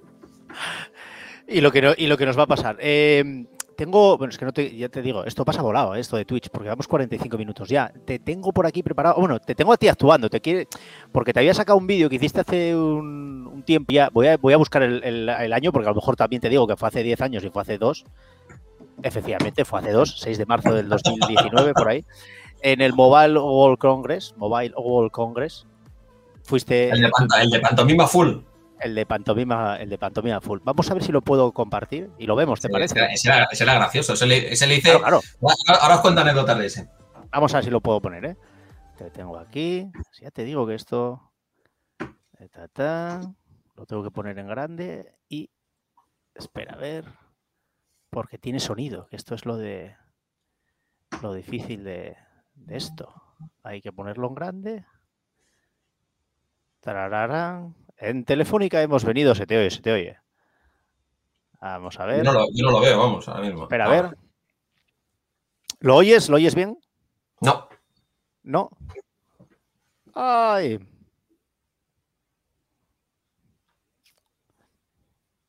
No comparte el audio por ser directamente en, en Twitter. Pero bueno, bueno, pues nada, nada, no lo, no lo vemos, no pasa nada. Lo dejaré linkado para que lo quiera ver. de hecho, lo voy a poner en los comentarios. Que fuiste al Mobile World Congress y hiciste un vídeo rollo pantomima full hablando sobre lo que allí te encontrabas. Sí, eh, fue gracioso porque esto fue en una, cena eh, en la que probablemente habíamos tomado demasiado, demasiado tiempo, vino la gente telefónica y, yo, y dijimos, sí, no, pero fue una buena idea, dijimos, vamos a hacer... Eh, Vamos a hacer un pantomima full de lo que es uno de los responsables de un stand en el Mobile World Congress y, las cosas de las que hablan y un poco los, dejes que tienen. Además, te ríes así un poco también del periodista tecnológico y de nuestras, de nuestras formas de, ver el mundo. Era, era, era peculiar, la verdad. Estoy, fíjate, lo sigo viendo hoy y me sigue pareciendo bastante divertido. O sea, y ahí la gente de, Telefónica. Eh, curiosamente, una de las personas que estuvo detrás de, hecho, de ello, que era Aitor Goyenechea, que es, eh, primero seguro que he dicho mal su nombre porque se llama Goyenechea, pues es bastante complicado, em, pero es un tío que ahora mismo es el director de marca, marketing y el Sun Corda en Telefónica de España, y lo es porque es un tío brillantísimo. Y, fue uno de los cómplices de esto junto con, junto con David y, y, nos pusimos a hacerlo y la verdad es que sigo escuchándolo y me sigue pareciendo que es realmente divertido para ser lo que era, que era una Mm, plagio parodia de Pantomima Full. Previsto otro plagio parodia, peor que este. eh, ¿Y qué te parece todo lo que, cómo ha quedado el, mobile? Porque el año pasado, lógicamente, pasó lo que pasó con, lo de la pandemia. Eh, ¿Y sigue siendo la, referencia de lo que es la tecnología? Tú como, periodista que tantos tiempos estuviste escribiendo de ellos, eh, eh, ¿sigue siendo la referencia de, la tecnología, de las presentaciones o va más allá? Y una de las cosas que me hubiera gustado es que desapareciera del todo, porque yo siempre decía medio en broma con lo de la pandemia, decía, joder, el mobile en cuanto he dejado de ir yo desaparece. Y, podía jugar a decir que no había sido por culpa de la pandemia, había sido por, culpa de mi ausencia, porque en realidad el nivel en el que realmente me lo he perdido, eh, y es verdad que a lo mejor es un buen año para un buen año para perdértelo, porque todavía está a medio, a medio gas, pero pero bueno, yo creo que veremos otros más, más forking, de que la industria se junta, eh, de que los eh, chinos tienen que traer volquetes de putas a la ciudad. O sea, en un momento dado, eh, el, mobile tiene un componente bastante difícil. Sí, sí, lo, he dicho tal cual. Es que lo del mobile con el tema de la prostitución es absolutamente disparatado. O sea, los delegados asiáticos, se, sea, era como una especie de, pues como el tema de los lemming, pues con las prostitutas y asiáticos. Prostitutas y asiáticos venían a juntarse para, de distintos lados, como si fuera la anguila, que para aparearse tienen que recorrer grandes distancias, pues putas de todos sitios y asiáticos de todos sitios llegan a Barcelona para aparearse durante el Mobile World Congress. Es una cosa que me, me llama la atención porque a mí las prostitutas me pasa porque es como los videojuegos. Las prostitutas siempre me ha parecido como hacer trampas al sexo. O sea, y siempre me, me ha hecho muy raro. Pero, pero oye, hay gente que se lo pone en modo fácil la partida. Yo soy de que me maten las veces que haga falta, pero tiene que ser en modo difícil. Bueno, es, es eh, será un problema que, Barcelona tendrá que atajar de alguna manera, me imagino. hay, que, atajar, como lo atajen, dejan de venir los asiáticos. a los chinos les gusta ir de puta más con un lápiz. O sea, quiere decir, ahora, ahora soy un poco más bruto que era con este tema, pero es que las cifras no engañan a nadie. O sea, es que vienen prostitutas de todo, de, no digo de, toda Europa. Sí, sí, sí. Eh, me recuerdo una información del país. Dice, nos dicen aquí que y a las tragaperras. O sea, pues seguro, seguro que será su plan de viaje, será apasionante para ellos. Yo le pregunté un día a un taxista, bueno, os irá muy bien el Mobile World Congress porque tenéis eh, los restaurantes y las fiestas. Dice, los restaurantes, la fiesta, yo donde hago dinero es a putas, a putas, porque además me dicen, ¿dónde voy a putas? Y, me dan comisión y no sé qué. De los taxistas lo que les gustaba era el tema de a putas. Y tú salías del Mobile World Congress en los, asiáticos y te daban leaflets, te daban panfletitos de, putas todo el rato. O sea, era una cosa que tú no sabías, habías ido a ver tecnología o habías ido a una especie de... esto te digo, muy, muy contenido, muy contenido a una población, esto casi todos asiáticos en general, digo los chinos, pero asiáticos, los asiáticos venían a eso. A eso. y a los perras. Que te tengo hecho aquí un... Eh, te dije que quería hacer contigo... Eh, dice, la libreta, ¿ha dicho volquetes? Sí, ha dicho volquetes. que te tenía aquí a ver si, a ver si esta, sí que la puedo compartir sin ningún tipo de problemas. Vamos a ver. Porque quería hacer contigo una clasificación de los gadgets eh, más eh, olvidables de la historia. Vamos a ver. Aquí la tengo. Dice, te he hecho un collage, ¿eh? Podemos ir, podemos ir hablando de cada uno de ellos. Bueno, yo creo que esto de, de Paul Blart de Mall Cop 2, eh, aparte de que yo al actor le tengo bastante tirria, me imagino que me lo mandabas por el, por ¿cómo se llama? Por el Segway. El Segway. ¿verdad? Sí. ¿verdad? Segway. Entonces, tenemos aquí unas cuantas cosas. Tenemos, bueno, el Segway, esta nevera que yo me imagino que sea la nevera de las que hace hielo, ¿no? Yo te cuento en el orden que ¿Sí? tú me digas, o si quieres ve apuntándolas y yo te explico por qué considero que es una tecnología que me ya... Ni siquiera es las más prescindibles, pero te digo las que más gracia me han hecho su prescindibilidad. Vale, pues eh, yo si quieres te voy preguntando por cada una de ellas. Bueno, ¿cuántas tenemos? Una, dos, tres, cuatro, cinco, seis, siete, ocho, nueve, diez, once, doce. Creo que tenemos trece. Empezamos por abajo. Voy a ser muy rápido si quieres, para que no, Vale. para no marearte. ¿Dónde estamos? A ver, ¿dónde está el cursor? Lo tengo yo aquí. Tú, no, tú, tú dime, no, no, el cursor no lo ves. pero El cursor es Ah, no lo veo. Vale, pues, oye, pues hemos empezado por. pues, em- vamos a empezar, si no te importa, entonces por arriba a la izquierda. Tenemos el Segway. El El, Segway. Segway, como sabéis, fue una tecnología eh, de movimiento que. Pero tú ahora entras en Segway y te encuentras básicamente patinetes. O sea, al final tuvieron un cierto momento de gloria con el, con el mundo del turismo eh, y los policías de centro, de centro comercial. Pero es verdad que el Segway es una tecnología que a mí la gente que la ha utilizado, yo reco- reconozco no me he montado un en Segway en la vida, pero la gente que la ha utilizado me dice que era bastante mejor incluso que el patinete que ahora está tan, tan de moda. Y sin embargo, ahora el patinete parece que lo, lo peta y el Segway ha quedado completamente, completamente olvidado. En todo caso, eh, como ahora estoy en tantas cosas de movilidad, eh, acordémonos ahora que vemos eh, tostadoras con forma de coche por la calle y patinetes entorpeciendo el tráfico, recordemos que hay cosas que ya han pasado, volverán a pasar, hay cosas que son cíclicas y no todo viene para, para quedarse. O sea, del Segway nos podemos. de- Es, es verdad, es Kevin James, el actor. Es como Adam Sandler. Les parece mal que en España no veamos, veamos sus películas. Y es que es normal. Son todas malísimas. Que me acuerdo de Adam Sandler. un día, España no ve mis películas. Puf, es que no hiciste, debiste hacer una buena en el, en el 2000. No, no, no hiciste Tengo, tengo, tengo- tengo dudas sobre eso de la película buena del 2000. Eh, Kevin James vive de una cosa que es muy buena en la vida. Yo, si quiero ser algo de verdad, si quieres triunfar y ser, sobre todo más que triunfar, si quieres ser feliz, tú lo que tienes que ser es amigo de Adam Sandler. Ser amigo de Adam Sandler te garantiza trabajo para toda la vida, tener un público brutal en Estados Unidos, que Netflix te pague una barbaridad por eh, retransmitir tu mierda. Y, y es, es como una especie de seguro de vida. O sea, ser amigo de Adam Sandler es lo mejor que te puede pasar en entretenimiento, porque es que te garantiza, te garantiza la vida. Tú eres Ojo, que amigo de Adam Sandler, no te vas a morir de hambre. Ojo que hasta hace poco pasaba lo mismo, pero con José Luis Moreno, ¿eh?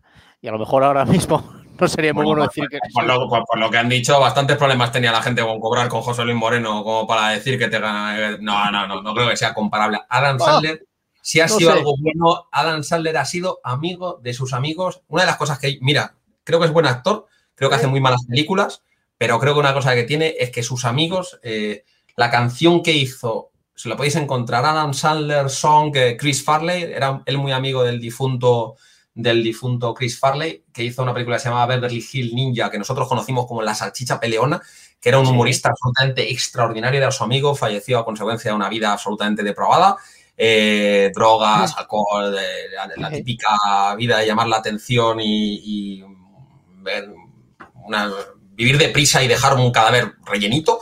Eh, pero la canción que hace Adam Sandler sobre Chris Farley es absolutamente maravillosa. O sea, maravillosa. Era un tío brillante desde cualquier punto de vista.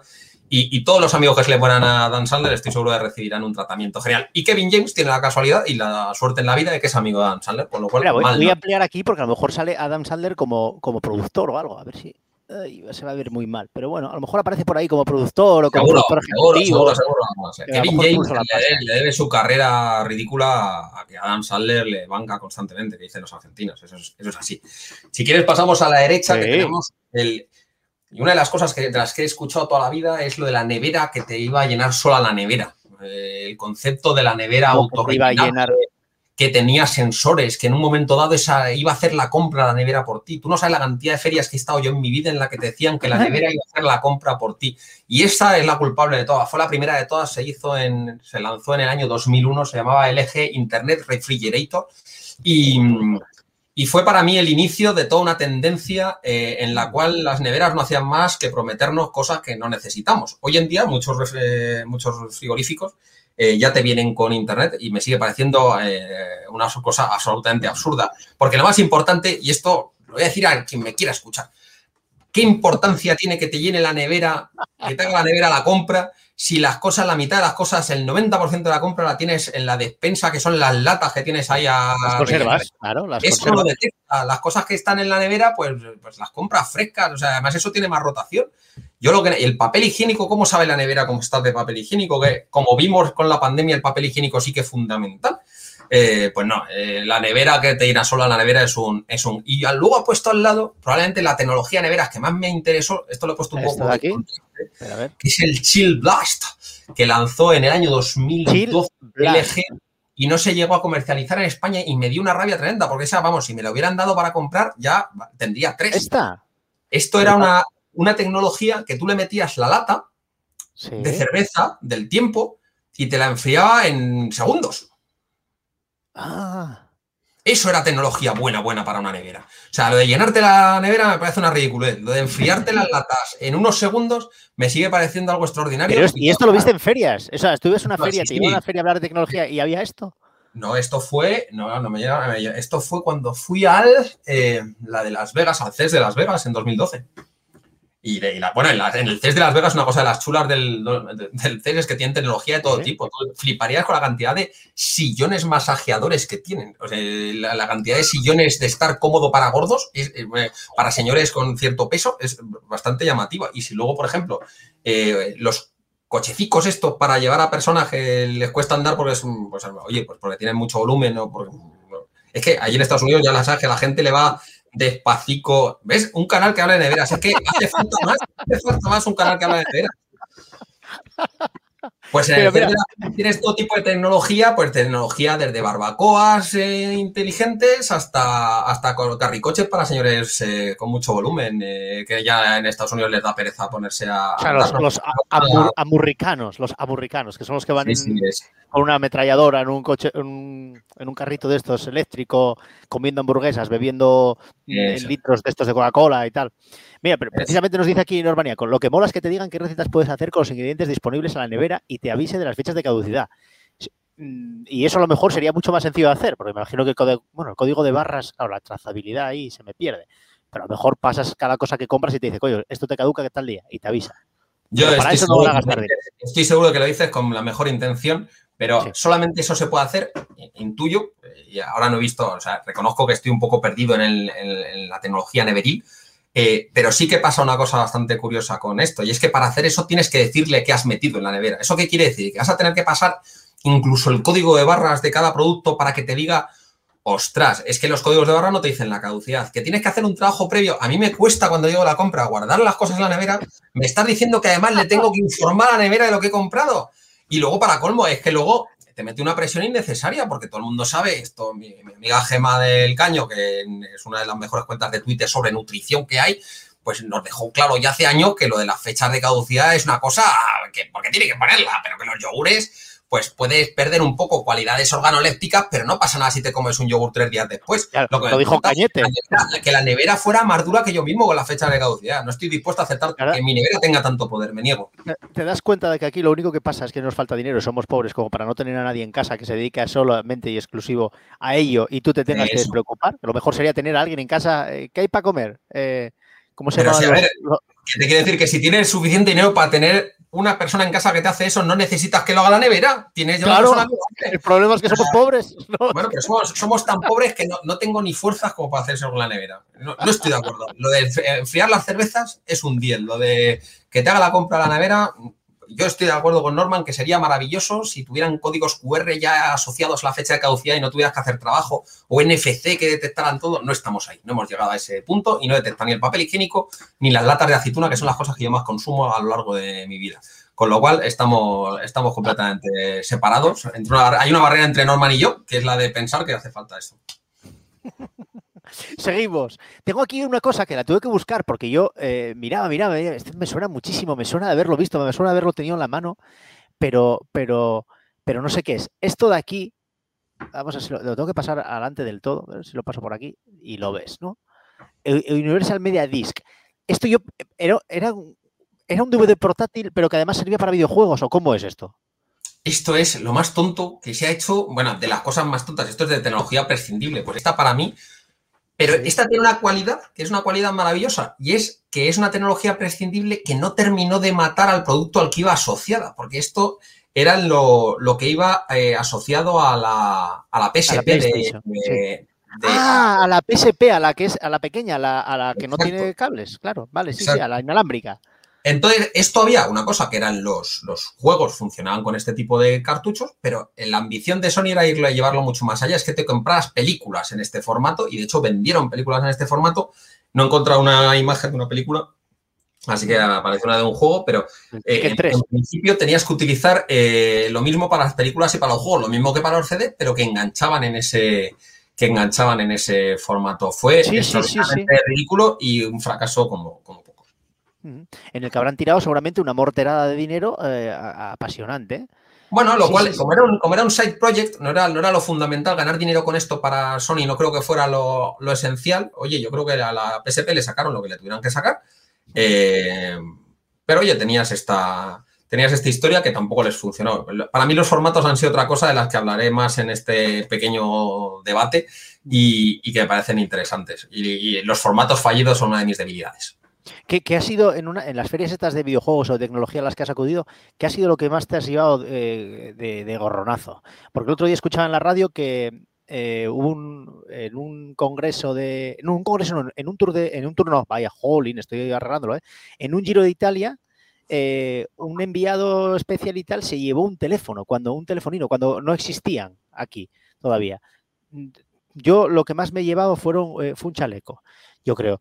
¿Tú te has llevado algo de gañote en alguna feria de estas? Algo así gordo, ¿eh? No me digas. Has dicho un chalet. Eh, entiendo que has dicho un chaleco y no un chalet, porque un chalet ya me gana. No, no, hombre. No, no, no, un chaleco. Un chaleco del, del, hípico, de aquí, del hípico de Gijón. Pero tú que te, te, llevaste alguna vez algo así que digas tú, hostia, vaya regalazo. Sí, sí, sí, sí, pero en realidad yo reconozco que siempre he sentido más pagado en experiencias. Si tuviera que pensar lo, que más... ¡Oh, qué bonito! Pagar en experiencias, salario emocional, está muy de moda. Sí, sí, sí, sí. Pues en este caso es absolutamente cierto. Si tuviera que decir qué es la, experiencia, dos experiencias que te han dado, por ejemplo, el, el, periodismo, dos o tres experiencias que te han dado y que no la cambias por nada y que, y que ya está para tu para tu bagaje emocional para siempre. Una, que me llevaron a ver, eh, además ni siquiera fue una compañía de tecnología, porque si piensas que en tecnología alguien se lleva o vive bien, no. En comparación con los de coches, los de tecnología somos unos mierdas. Y fue cuando Ford me llevó a ver la final de Champions en Lisboa. Encima a ti, que eres, madridista, lo pasaste mal, ¿eh? Ostras, casi me desmayo con el, con el gol de Ramos. Cuando digo casi me desmayo, quiere decir que José Manuel Nieves, un compañero, me tuvo que coger de la camisa para evitar que me hiciera para adelante porque perdí el sentido con el gol de Ramos. O sea, que me, vencías. me vencía. Además, es que no me olvidé nunca la experiencia porque estábamos en los alrededores de Lisboa conduciendo Mustangs de nueva generación. Habíamos ido a ver el partido de, en, la plaza principal de Lisboa, habíamos ido a ver el partido de, pues, de los antiguos jugadores. A, Em, viendo el partidito este que hacen de 7 de leyendas y tal, y luego vas a esto, luego la zona VIP. Creo que es una de las experiencias más bonitas que yo he vivido como periodista. una final de la Champions, tócate los pies. No, no, no una, la de Lisboa. O sea, cualquier otra a lo mejor me habría parecido otra historia, pero la de Lisboa para mí fue especialmente significativa. Y luego, además de eso, pues el viaje a Botswana, que fue precioso y aprendí mucho de, de África y de, la vida, nos llevaron al delta del Kalahari, al desierto del Kalahari y al delta del Okavango, fue, fue en ese sentido muy especial. Y, las veces que he estado en Asia, he estado un par de veces en Shenzhen, he en Corea, hubo un, viaje que me llevó la gente de Qualcomm a Corea y Japón, en el que básicamente lo que hacían era eh, enseñarnos el 3G, porque el 3G era eh, interesante. De hecho, te has dejado fuera del... Te has dejado fuera del collage una historia que es emoción, eh, que te pasa un pantallazo ah, de... Sí, lo tengo, lo tengo. Si quieres lo puedo poner, lo tengo. era una cosa curiosa, porque la gente no se acuerda de, Emoción. Emoción era un producto que sale eh, basado en una tecnología japonesa que se llamaba Imode. Tú cuando ibas en, este año 2006 a Corea y Japón... Este no es, este aquí son gente matando libros. No, es, otra tecnología que luego explicaré también, pero eh, no me olvidaré nunca el viaje a Corea y Japón, porque en Corea y Japón, antes del iPhone, ellos ya utilizaban eh, el móvil para conectarse al banco, para comprar. Todo esto que nosotros aprendimos a hacer con los smartphones, ellos sabían hacer con esa tecnología que se llamaba iMode y que luego en, España se vino a llamar eh, Emoción y fue un fracaso total. Yo creo que luego se convirtió al final en un portal de timarte con contenidos. No recomiendo a nadie entrar nunca a esto. Eh, no, no, esto de lo de emoción ha sido siempre, o sea, es el de... esto sigue abierto, si yo entro... creo que sigue, creo que si buscas en emoción todavía te pueden quitar dinero, o sea, es, una cosa descabellada. Es la época de los politonos, de que pagabas oh. dinero para que te dieran el tono de la, del móvil.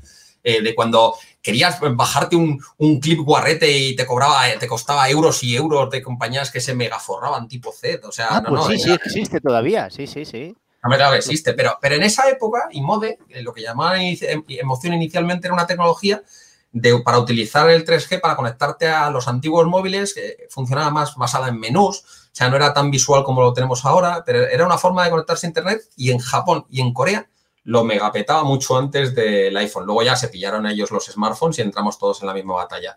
Pero en esa época era, era una locura, de verdad. Y ahora es un portal de contenidos de costarte dinero. O sea, No, no, lo hagan mucha promoción porque de verdad que esto me parece que es de las cosas que yo si fuera Movistar, probablemente lo mantienen porque les cuesta dinero, pero yo esto por Dios lo eliminaría. Bueno, las, imágenes no están ni, ni, justificadas, o sea, está todo hecho como... Ya, eso, eso es en serio, no, no, no le den más vueltas, porque esto es, absolutamente.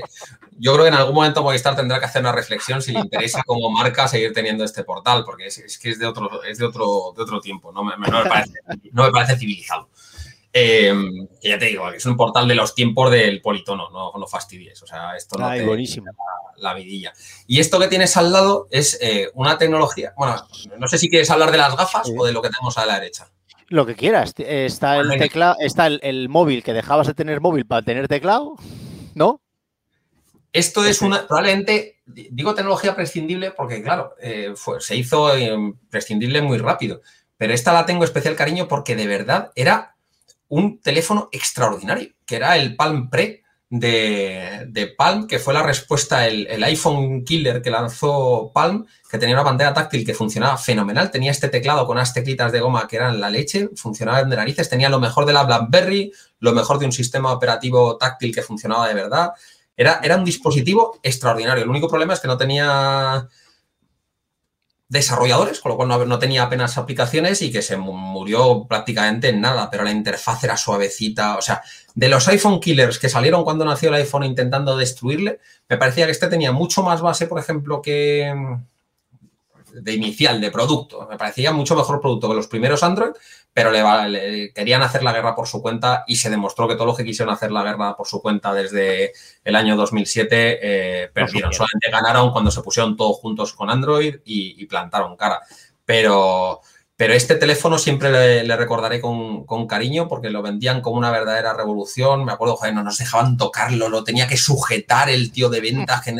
Era, era una cosa, se ponían súper especiales con el tema, luego fue un fracaso pero, pero lo recuerdo con cariño importante. Curiosamente, el sistema operativo que utilizaba, eh, luego lo compró, estoy hablando de memoria, LG para las, televisiones. Y, yo creo que las televisiones todavía utilizan el sistema operativo que, funcionaba. Las televisiones de LG todavía funcionan con este, funcionan con este sistema operativo. Las que no van, no, no estoy acordando si van con Android, pero durante mucho tiempo hubo, a lo mejor muchos de tus espectadores tienen en sus casas televisores LG que funcionan todavía con esta tecnología, lo cual para un sistema operativo que no tuvo apenas éxito eh, me parece muy meritorio.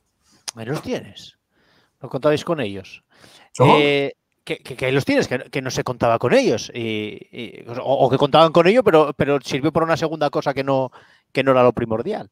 Era muy buen sistema operativo, de verdad, era muy bueno. El único problema es que, oye, hay cosas que, igual que había otras cosas que estaban mal ideadas, esto en concreto era una cosa que estaba bien pensada, pero oye, no funcionó. Hay cosas que están bien o que llegan antes de su momento y no tiran. Pues esto es una de, una de esas tecnologías. En cambio, esta otra que teníamos aquí, que quería hablaros de ella, que son las Oakley con MP3, que era el concepto de tener gafas de sol con MP3, lo cual Yo siempre que he, odiado los AirPods, que podrían estar perfectamente en esta lista, porque digo, joder, unos, unos auriculares. Sí, los, los AirPods. te caen y se te, y se te caen por debajo del avión y es un cristo de cojones. Y los pierdes y es un. Y es un lío. Yo me compro de este tipo, pero me los compro, yo qué sé, de estos de Amazon que te venden, que se escuchan fenomenal. Ah, vale, vale, vale. Ya te entiendo el porqué. Ya te entiendo el porqué. Pero 150 pavos, sino por el dinero. te cae, literalmente, que vas a mear con los cascos puestos y se te cae al váter, me parece que es ah. una pues esto es lo segundo peor, que era una poner los MP3 con los cascos en una gafas de sol. Pero sí que es lo que tú puedes perder más en la vida más que las gafas de sol, Cordero. No lleves el MP3 ahí. O sea, me parece muy poco práctico. Además tenías que cargarle las canciones, tenías que enchufarlas por un puerto USB y cargarle las, las canciones. Esto me regalaron unas en su momento, por cierto. O sea, este en concreto, este producto lo tuve. Y ¿sabes lo que pasa? las gafas son feas, ¿eh? Bueno, son muy del 2000. Pero son, muy del, son, muy del, 2000, pero se da, para colmo se da una cosa que me impedía disfrutarlas aún más, y es que yo no veo un carajo sin las gafas no están graduadas. Entonces, yo intenté llevar estas gafas a que me graduasen los cristales a una óptica y me pero chaval, que esto te va, a, te va a costar más la graduación y ponértela en estas mierdas de gafas que los cristales. Y digo, pues tienes toda la razón. Además, esto es una gilipollas, no tiene sentido. Pero claro, para la gente que usamos gafas graduadas, meterle un MP3 a, la gafa, yo no acabo de. Yo no acabo de pues eh, pero a mí lo que me extraña es que, por ejemplo, las otras cosas que hemos visto eh, pueden tener un, pase, pero es que esto directamente ya lo ves que, es un, es un va, a ser, un fracaso, va a ser un fracaso. Pero esto hay gente detrás y mucha pasta. O sea, que me extraña que haya salido hasta la venta. Porque lo otro, bueno, pues decir, lo de, lo de la Play, eh, bueno, pues a lo mejor no, era lo mejor y, era una cosa secundaria. O sea, el, dinero de ellos no venía por ahí. Lo otro, no funcionaba, pero bueno, el sistema operativo funcionó muy bien y lo, implantamos en televisiones. Pero es que esto nació muerto. Esto fue un proyecto que nació muerto, que es que nadie lo, supo, lo veía venir, hombre. Bueno, ten en cuenta que Oakley también funciona, es una cosa para pijos, es una cosa para. O sea, quiero decir, esto no estoy bromeando. Antes del iPhone había teléfonos que te costaban 10.000 pavos porque estaban hechos con diamantes, tronco. O sea, que. Exacto, el sistema operativo huevos solo podía triunfar con ese nombre, evidentemente. El, mejor, el mejor nombre de sistema operativo, me había olvidado ese detalle, muchísimas gracias, Mariette. El mejor, el mejor nombre de sistema operativo que ha habido nunca. O sea, es, espectacular. Y, ten en cuenta que antes había, joder, yo tuve unos, un Nokia que me mandaron en su momento que me daba miedo sacarlo a la redacción porque costaba como 3.000, 4.000 pavos, que era una de estos Nokias que hacían para jeques en tiendas que estaban hechos con diamantes y con oro, con no sé qué, no sé cuántos, que era un puñetero Symbian con diamantes. O sea, que no tenía para mal, no daba una... Lo que valía eran los diamantes. Bueno, la tecnología que tenías es que tenía un servicio de mayordomo. Eh, si el teléfono era tuyo, eh, tú tenías un ah. servicio en el que llamabas y te elegía, o sea, como una secretaria portátil, te llamabas y te seleccionaba tal. Pero claro, antes del iPhone la gente compraba este tipo de choplapolletes. Entonces, a lo mejor esto que te estoy enseñando tuvo una época que en las tiendas de pijor de Suiza se pusieron súper de moda y le ganaron pasta. O sea, que no descartemos que en un momento, a mí me parece claro. pero a lo mejor en su momento en, en Saint-Tropez tuvieron un éxito. O en, los Alpes suizos, bajando, eh, no sé, gente con esto, esquiando con esto. Escuchando su musiquita, pim pam, pim pam, escuchando a Madonna, eh, una cosa muy de los 2000, efectivamente. bueno, Madonna es eterna. Madonna puede ser de la época que ella quiera, ¿eh? Es una de esas que dices, es que Madonna te No, pero si en los 2000 no voy a decir escuchando a Rosalía. Que por cierto, el otro día estaba yo en Twitter diciendo, no, ha sacado un nuevo disco, ha sacado un nuevo disco, decían el nombre. Dicen, ha sacado un nuevo disco y yo estaba, estaba convencido que estaban diciendo que había sacado un nuevo, estaba leyendo así como en diagonal. Y yo, para mí era, ha sacado un nuevo, disco Nancy Pelosi, la del Congreso de Estados Unidos. Digo, no puede ser, no puede ser. Y era Nati Peluso. No era Nancy Pelosi, era Nati Peluso.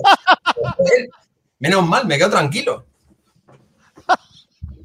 Bueno, oye, ¿quién sabe? A, sacar un disco, ostras, me parecía una. Nancy Pelosi, Nancy Pelosi que, tiene nombre de, de juguetera italiana. Nancy Pelosi, pues eso, pues Nati Peluso, pues, eh, parecido, Nati Peluso, o sea, entiende la confusión, es que es comprensible. Eh, me tienes que disculpar. Entre que soy mayor y esto, está hecho. No, no, la verdad que se te está empezando a notar la edad. No sé si tanto como a Mariano, ¿eh? el, presidente que, español que, que más memes ha, creado en la historia o ha sugerido, pero él lo tienes. Esas son las Google Glass, ¿no? Le echamos de menos, le echamos de este, menos. Es más, ¿qué está viendo? Es, una Google Glass y es que además, esto es barroco. Detrás hay un tapiz. Sí, sí, sí, sí. Bueno, esto lo tiene todo. esta foto, esta foto, una este alfombra de pared. y las Google este Glass. pues fíjate, es de estas cosas que incluso ya había redes sociales entonces, pero me alegro mucho de no tener la típica foto con Google Glass, eh, porque probablemente en esa época pues eran difíciles de hacer y, no llegaron a estar en muchos, en muchos sitios. Pero yo no tengo ninguna foto con la Google Glass y ahora mismo casi me alegro. Pero lo que es peor, yo escribí todo un libro que se llamaba Superhumanos, sobre cómo la tecnología eh, nos dotaba de capacidades extraordinarias y una de las cosas en las que hablaba tenía que, bueno, hablaba de cosas eh, bastante, bastante chulas. ¿Ves? Efectivamente, había muchísimos flipados con el perfil de LinkedIn y Twitter, una foto de la Google tal cual. Y el flipado supremo, ¿quién era? Pues Mariano Rajoy. Esto, un, esto es un síntoma de un, de un momento determinado del zeitgeist de un, de un segundo.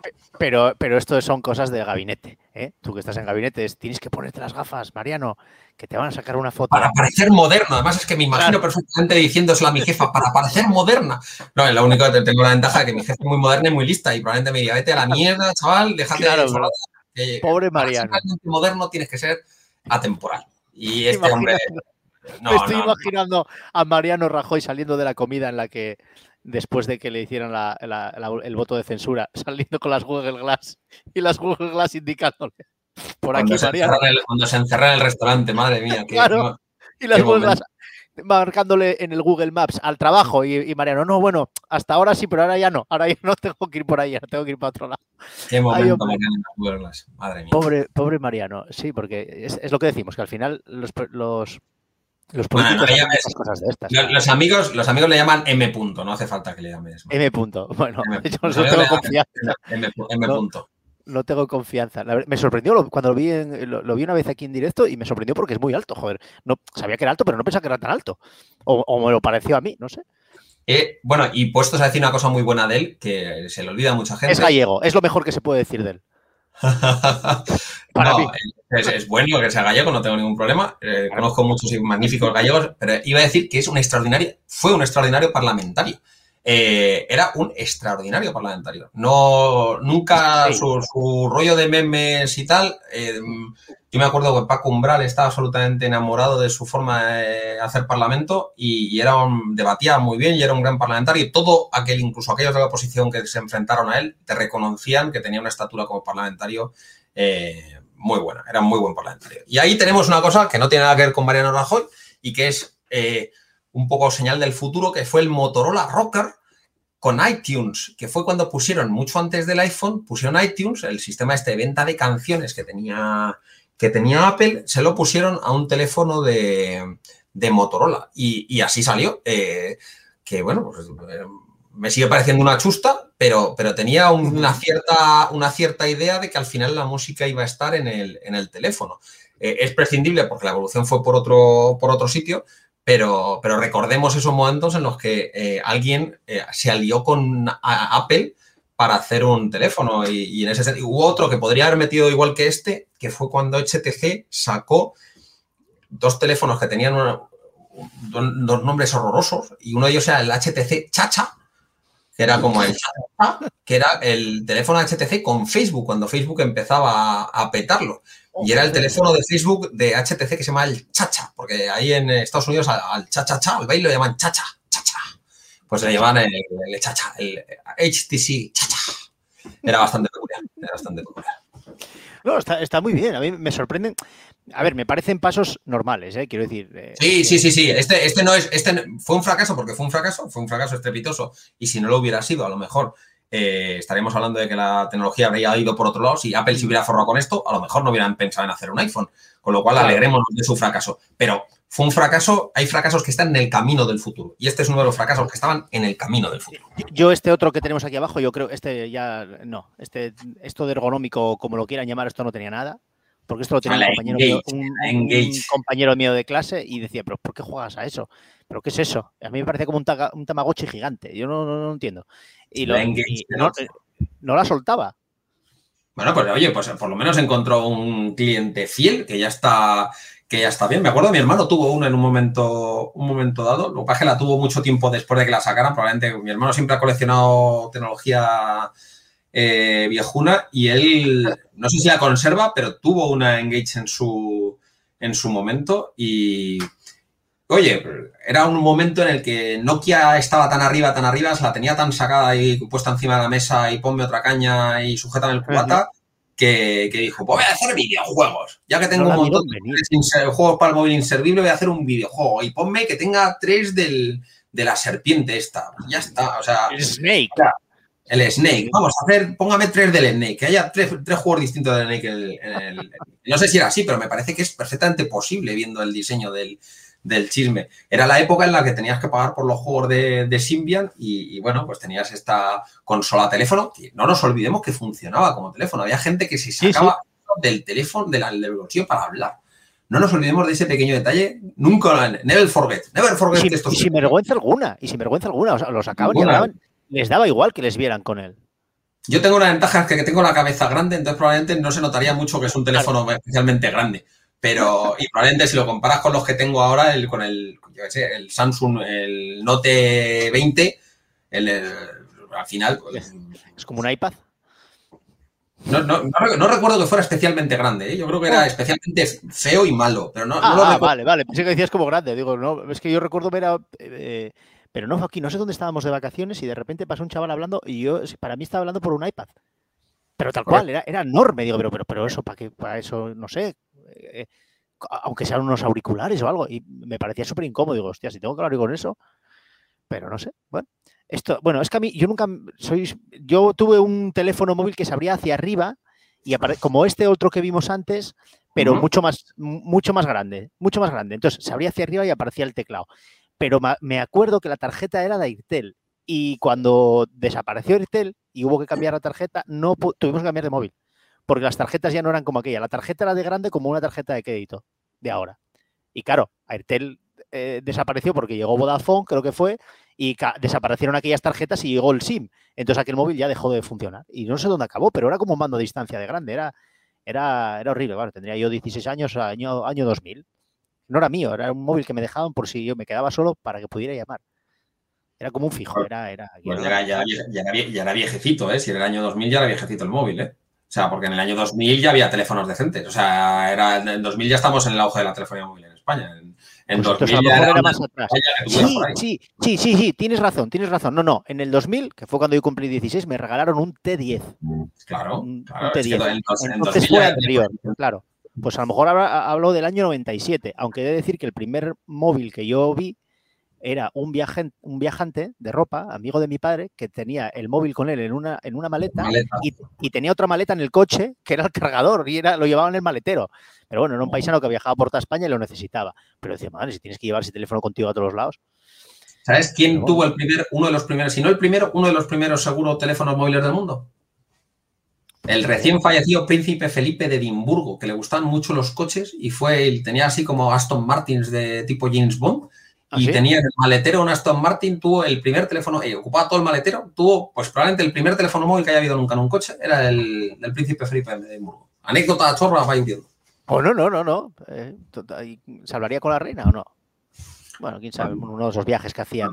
tienes que ver de Queen en Netflix, los cubres, y ya está, no hace falta que te compliques. se marchaba de viaje seis meses. Ahí tenemos dos teléfonos, que los dos teléfonos representan, has hecho bien agrupándolos, porque están arriba y abajo, pero reflejan una, una época que fue el, iPhone, eh, iPhone killerismo, en el que en un momento dado eh, Nokia intentó, como fuese, competir con, Apple. Entonces lanzó el Nokia 5800 Express Music, que me acuerdo era táctil, pero necesitas un palito para activar el, el, chisme porque era resistivo, no penséis que, es que era como un noti que podía dibujar, ¿no? No, es que necesitabas el lápiz para darle a la pantalla, porque era, era Iba en una malla por debajo de estas que tenías que pulsar, me imagino. Sí, sí, era, era de lo que tenías que pulsar, o sea, tenías que pulsar fuerte, o sea, no, no era tocar, era pulsar. O sea, había que darle y con ese lapicerito se hacía como un poco más de tal.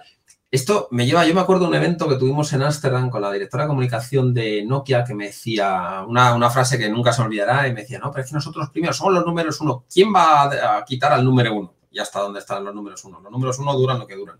Y la otra cosa que me dijo es, pero lo más importante, lo más importante es que este tiene radio FM.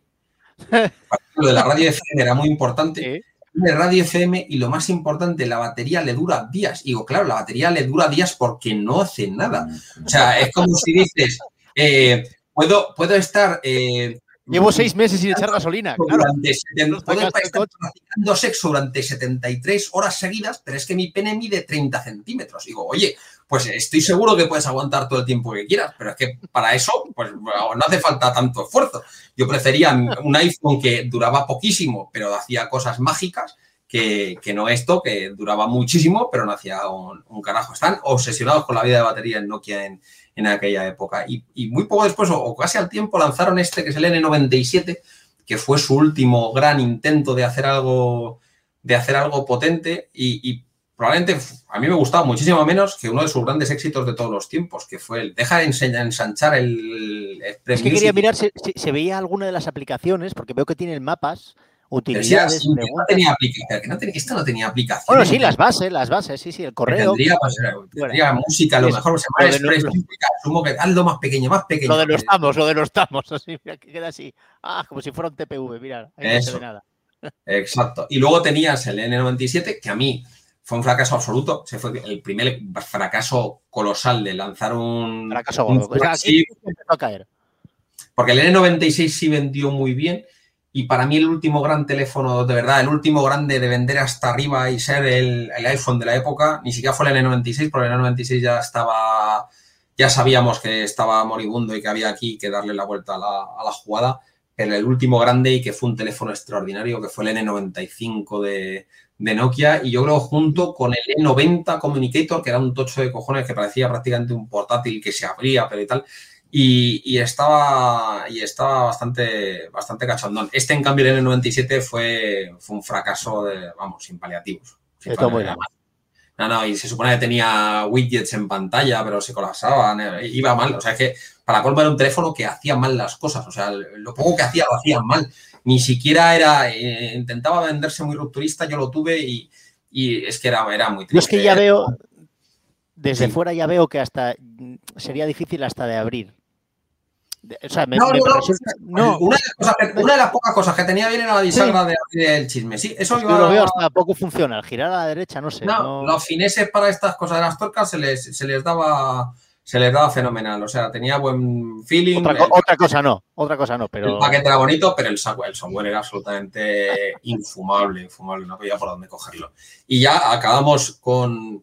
Dos cosas dos, aquí. De los, dos de los tres últimos. Uno es el HDDVD, que es una obviedad, la guerra de formato HDDVD versus Blu-ray. Eh, yo creo que era mejor formato HDDVD, triunfó, triunfó Blu-ray, cosas que pasan en la, en la vida.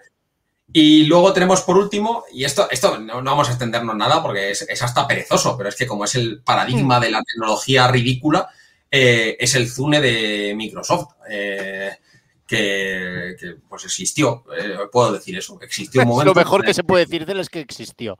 Existió, ya tenía una cierta relevancia en las series y películas y te hablan del Zune y tiene sentido porque, porque efectivamente existió el Zune. Pues, eh, tenía, era una cosa de música y existió. Pero es, es como, me, siento como generador de contenido perezoso a la hora de hablar de él porque, porque es que es, es, es, tan conocido lo fracaso que fue que, no voy aburridos con, con, el tema. Lo que sí quiero destacar es que aunque no lo has puesto, había una imagen de la película Office Space, Trabajo Basura. Eh, sí, el que decía que estaban haciendo no sé qué con libros, ¿no? Estaban destrozando un fax.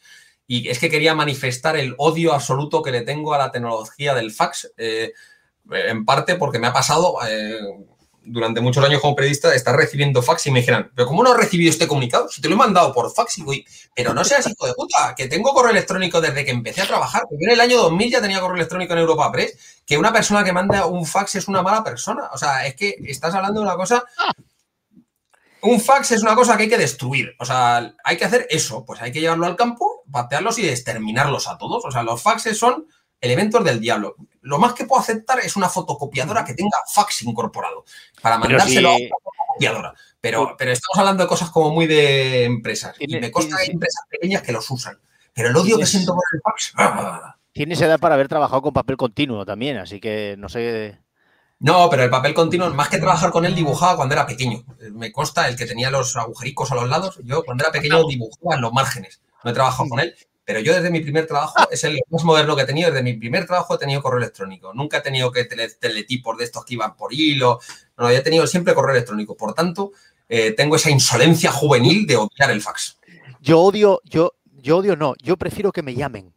Es una cosa que me fastidia mucho que me escriben o que me mandan un correo que tengo que contestar y luego mandan otro correo. No, no, llámame. Para, algo sencillo, quiero decir, hombre, si me necesitas que te mande archivos, vale. Pero para contarme algo, come, llámame, me molestas tres minutos y lo quitamos del medio.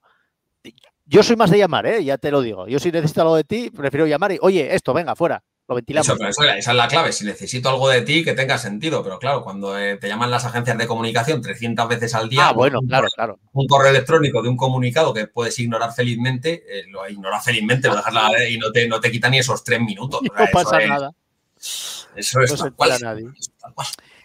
Oye, tío, que, nada, que te tengo que, otra vez que me sale esto, cada vez que pongo música, para que esto sea un poquitín más entretenido, se me, se me, se me, se me quita. Que nada, que, te agradezco mucho, no te quiero robar más, porque te dije una hora y vamos hora y media. No te preocupes. ahora que, lo, que, lo, que, necesites. Lo que quieras. Eh, mándame una catenaria. Por ejemplo. No, bueno, catenaria no, pero, pero espera un segundo, te voy a enseñar una cosa. Espera, espera. Espero. Espero, vale. Yo espero, y mientras tanto voy a contarle una cosa, porque eh, la semana que viene igual hacemos un, parón con esto de, los Twitch. Básicamente porque eh, tenía preparado un par de entrevistas, pero es que la gente coge vacaciones, tiene la mala costumbre de, descansar y de coger vacaciones. Entonces, igual cojo unos días de vacaciones de Twitch, yo también, porque no quiero molestar a, muchos. Y si no, a lo mejor sorprendo y hablo yo de vez en cuando. Pero ¿qué, qué nos traes ahí?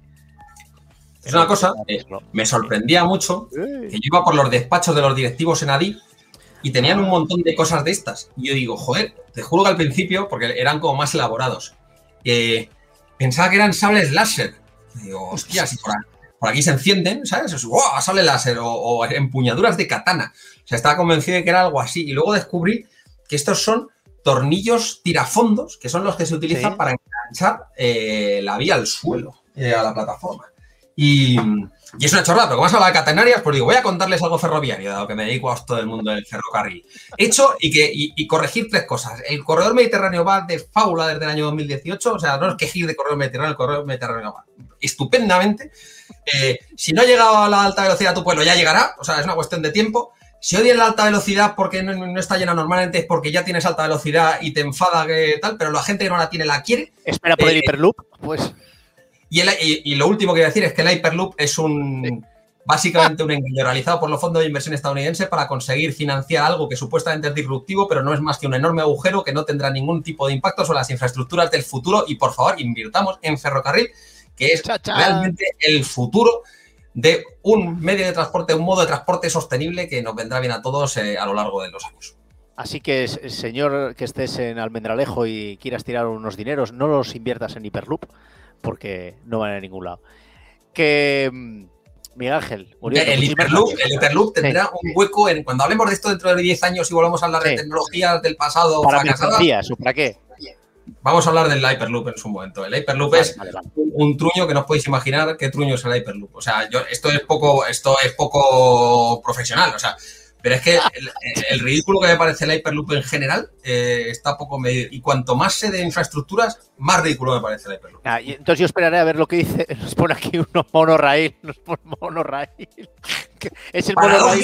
No es broma. yo escribo una newsletter eh, uriondo.substack.com eh, y el, el, que voy a hacer el lunes que viene, la saco todos los lunes, es de suscripción gratuita si queréis. Y si miráis en, Substack Uriondo lo podéis ver el del lunes que viene precisamente voy a hablar del monorail porque me interesa muchísimo y, me parece que el, mundo del monorail es realmente. Y quienes podemos cantar monorail, monorail. ¿Y qué, haremos? Una frase muy buena de la canción que decía, ¿qué haremos con los descerebrados? Los contrataremos como empleados. Así que lo tiene todo el monorail. Pues si queréis ver una versión bonita del monorail, hizo Conan O'Brien en una feria de los Simpsons. Hizo una canción del monorail, hizo la, representación de esa misma canción y le quedó razonablemente, razonablemente bien. Y quien le gusten los musicales, que vean The Music Man, que es el musical en el que estaba inspirada la canción de Barras. Lo veremos. Lo dicho, oye, muchas gracias, ¿verdad? Eh, hablaremos de más temas y a lo mejor hasta te tiro un poco de la lengua para que me digas, oye, entrevista a este que tiene mucho que contar, que está como una maraca, como nosotros, y seguramente que te venga bien. Así que nada, lo dicho. Hasta luego y, y vosotros nos, nos vemos enseguida. Hasta luego. Hasta luego.